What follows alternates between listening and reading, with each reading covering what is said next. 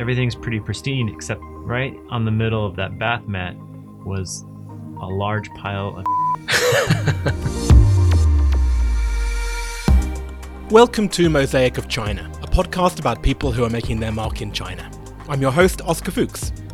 So, before we get into today's episode, a quick thank you to everyone who was inspired by last week's interview with Sabrina from the Shanghai International Dance Center and who shared their favorite dancing stickers on WeChat. It was a nice little happy distraction from what's going on in the world right now. I use the word distraction because I'm coming to terms with how much this has helped me over the last seven weeks here in China. So, I don't want to dwell too much on the news of the coronavirus in today's episode. The one thing I will mention is that, what is it now? It's March 24th, 2020, when this episode is being released. And the situation in Shanghai is that there is a new app that you can download onto your phone that runs a continuous contagion assessment on you. It's not mandatory, but for the last two weeks, it's been increasingly difficult to enter certain buildings without having this app and showing your color code. So if your color code is green, it means that you are clear to enter the building. But if it's orange or red, then that means you can't enter, and you should consult medical experts as soon as possible. What's going on here is that maybe the app knows that you're a confirmed COVID 19 patient, since it's linked to your identity card. Or for the same reason, maybe it knows that you've arrived from outside of China and you shouldn't be out of quarantine yet. Or maybe it traced you back to a metro car in which a fellow passenger later tested positive for the virus. While being a dream for technology fans and epidemiologists, this example reinforced my thoughts about how every society dealing with this virus right now is balancing the conflict between public safety on the one hand and individual privacy on the other. You can see how China's reaction has definitely been heavily geared towards public safety. On to today's episode, which is with the tour manager, Abe Deo. There aren't many live music shows happening right now, so that's an obvious irony in releasing this episode today. And maybe in another irony, Abe also mentions Wuhan a couple of times in our chat. It's funny how these days things like that can make your ears prick up. It, of course, didn't register as anything out of the ordinary when we recorded this chat several weeks ago. This is Abe Deo, the directing manager of Adapt, which is the emerging artists arm of Live Nation. Welcome to Mosaic of China.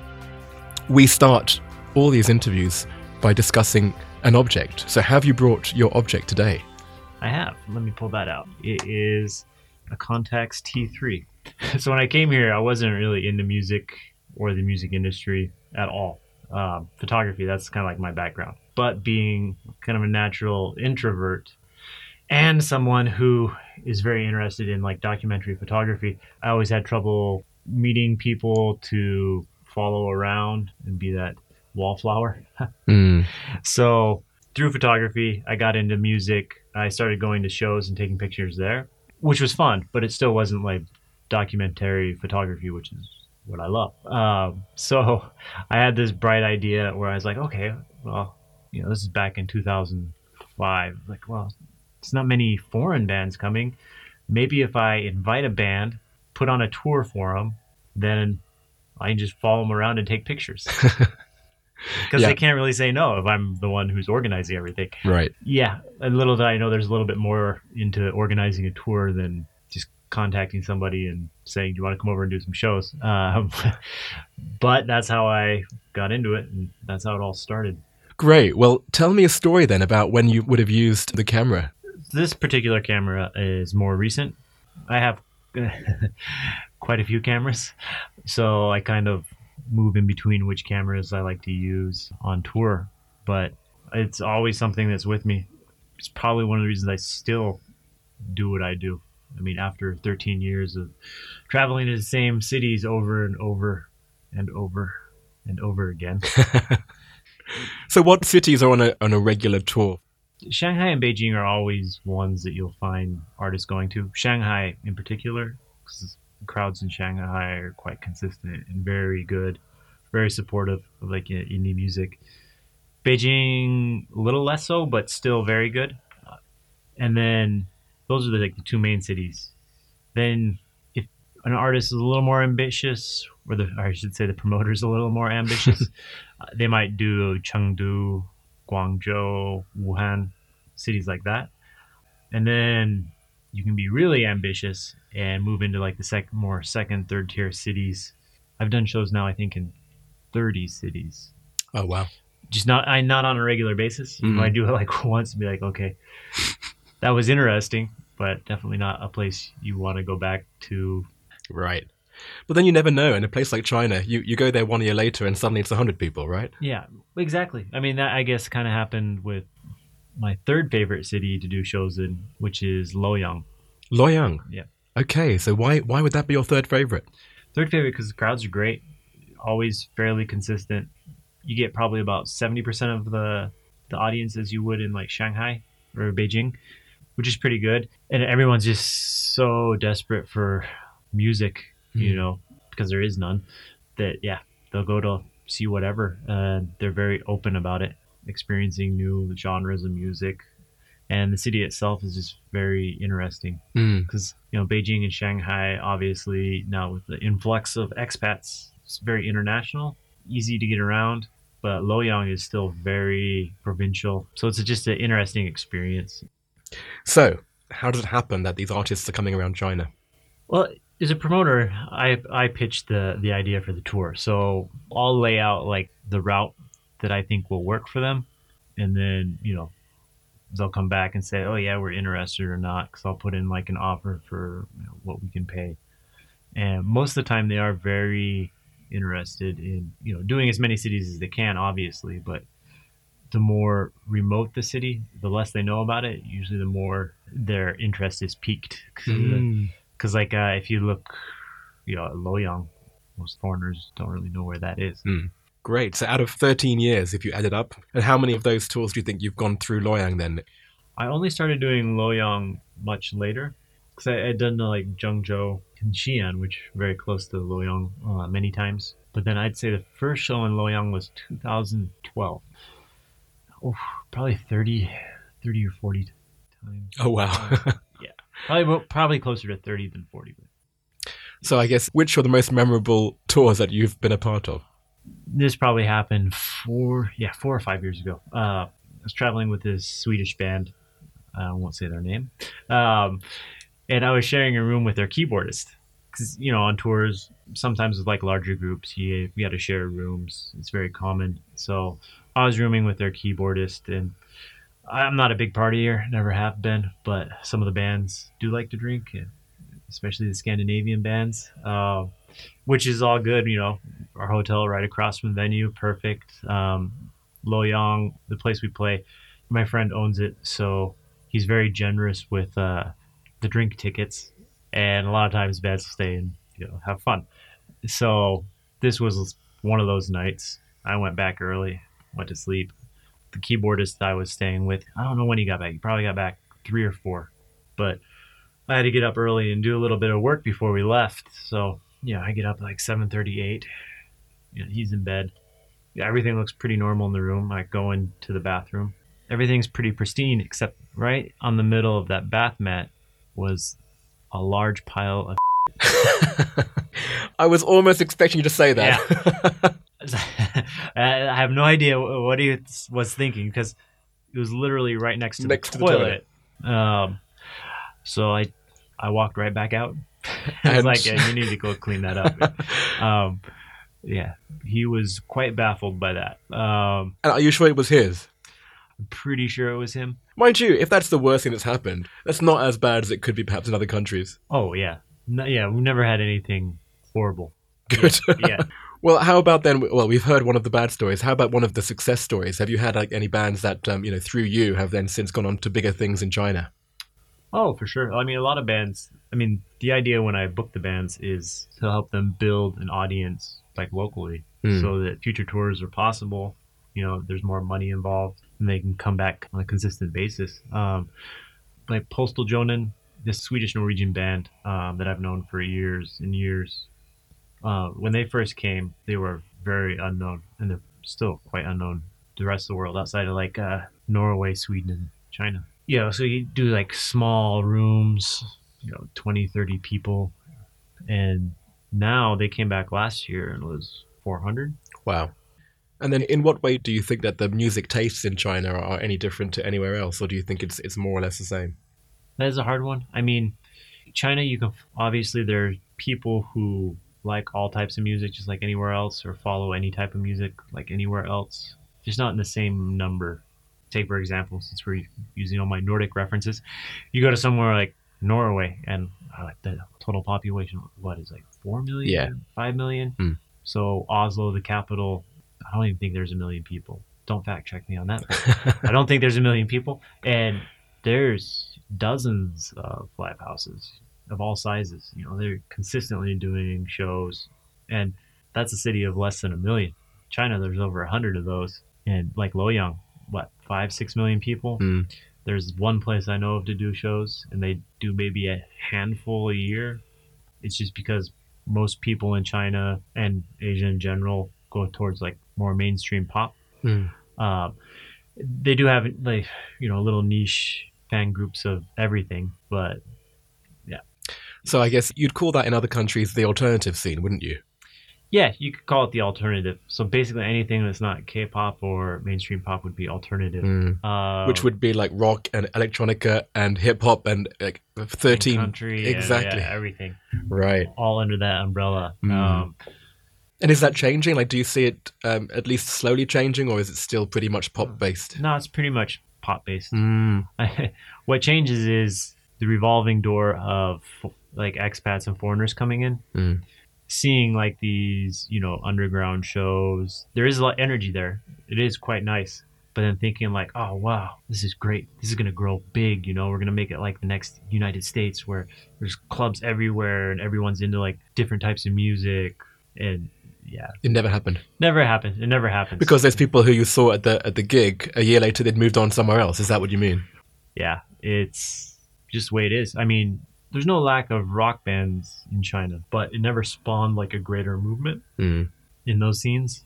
Maybe that is changing. I guess a good example now is like Higher Brothers Mm. in the rap game. You know, they've gotten a lot of press and a lot of hype, but will that translate into them being able to play arenas and stadiums around Right. China? Mm, we'll see.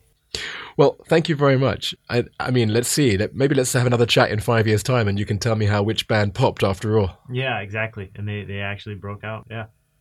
Well, good luck. What we'll do now is go on to part two. All right. Let's jump straight in. What's your favorite China-related fact? All right. I actually kind of already mentioned this, but my favorite fact is China is the only place with over a hundred cities with o- with over a million people. So Mhm. there's 102 cities in China with over a million people. In the U.S., the number is 10. Wow. Yeah. Do you have a favorite word or phrase in Chinese? I was trying to think of like uh, different ones. I have different ones for different situations, but this is my favorite to tell artists. Ah. So new B. Okay, explain. Uh, oh, hang on, hang on. I think I know where you're going with this. Is is New the cow? New B is uh well okay. so it, it means basically like f***ing great, f***ing awesome. Right. but the literal translation is cow vagina. Yeah. Um, Crowds will shout it at them during shows and stuff. and I'll be Really? like, oh yeah. So I try to explain that to the artists, they all love it because they think it's funny. What about uh, next question? What's your favorite destination within China? I do love Luoyang. I've been there so many times. That, yeah, Wudang Mountain is nice, and then there are a couple of temples outside of Xining Mhm. um, that are also quite nice. right. Be in between those two. And the second one, I know where Xining is. That's over in the northwest, right? Yeah, in Qinghai. In in Qinghai, right? And what about the second one you said? Where's that? Uh, Wudang Mountain is not far from Wuhan. It's like a two-hour train, I believe. Okay. So it's really, really pretty, like temple on top of this like this mountain. It's like sheer drops on all four sides. Oh wow. So Okay. it's, it's one of those where the emperor saw it and was like, "I want a temple up there." right. And made people, yeah, scale this unscalable mountain and build this massive like temple. Wow.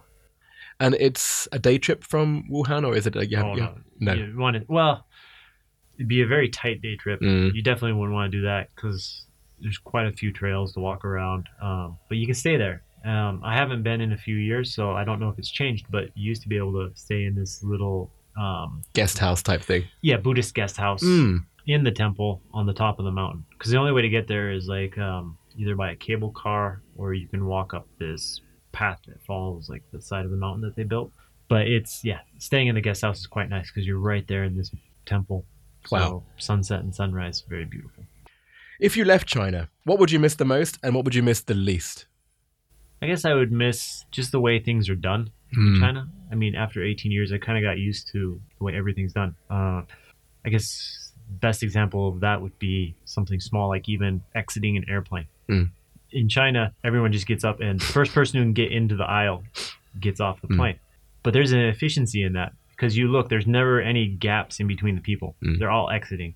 Where every time I go back to the U.S., you got to wait for that first row in front of you, everyone to clear out, and my God, some people are so damn slow. So you always see there's like a gap of like 10, 20 meters. And that, that gap kills you. And it's just like, because in a lot of ways, there's Mm. efficiency in that chaos.